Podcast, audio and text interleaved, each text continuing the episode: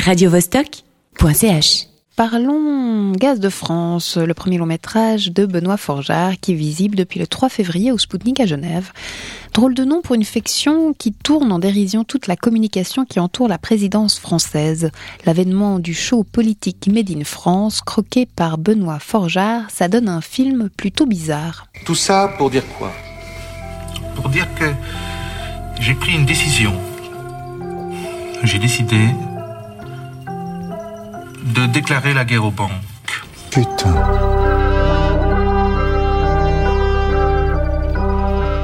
Bonsoir, Monsieur le Président. Ma première question la voici. Avez-vous une question à me poser? Chris a été voir ce gaz de France après avoir passé l'après-midi à l'extérieur et nous dit ce qu'elle en a pensé. Eh bien, je pense que j'ai bien fait d'avoir pris l'air parce que Gaz de France est un huis clos plutôt étouffant. Le film commence dans les salons chics de l'Élysée où un plateau télé diffusé en direct doit permettre à des Françaises d'interroger leur président. Le président s'appelle Bird, il est interprété par Philippe Catherine et il n'a pas l'air d'être franchement dégourdi. Mais en fait, ce débat télévisé, c'est une grosse mascarade orchestrée par l'éminence grise du président. Le but de toute l'opération est de faire grimper sa cote de popularité tombée au plus bas. Mais le faux débat citoyen va tourner au fiasco parce que le président est un peu bonnet, le mot est faible, il va se planter et il va donner la parole à la mauvaise citoyenne, c'est-à-dire à celle qui va lui poser une vraie question, non préparée, bref, dérangeante.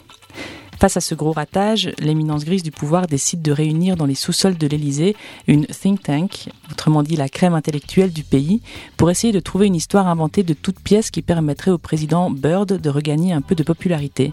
Au cinéma, on appelle ça le storytelling et cette narration romancée, on la retrouve depuis des années pour de vrai dans la communication des hommes politiques. C'est une façon de leur donner une sorte de touche d'humanité.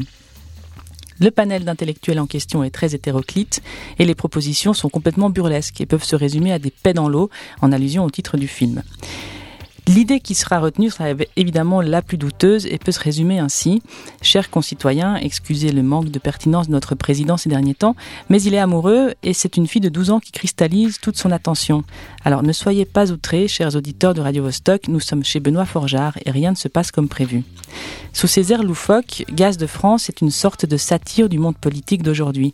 Forgeard est français, donc il joue avec les codes de la présidence de propre à son pays, tout en amenant son univers bien particulier de de dandy, pas de dindon, de dandy pince sans rire.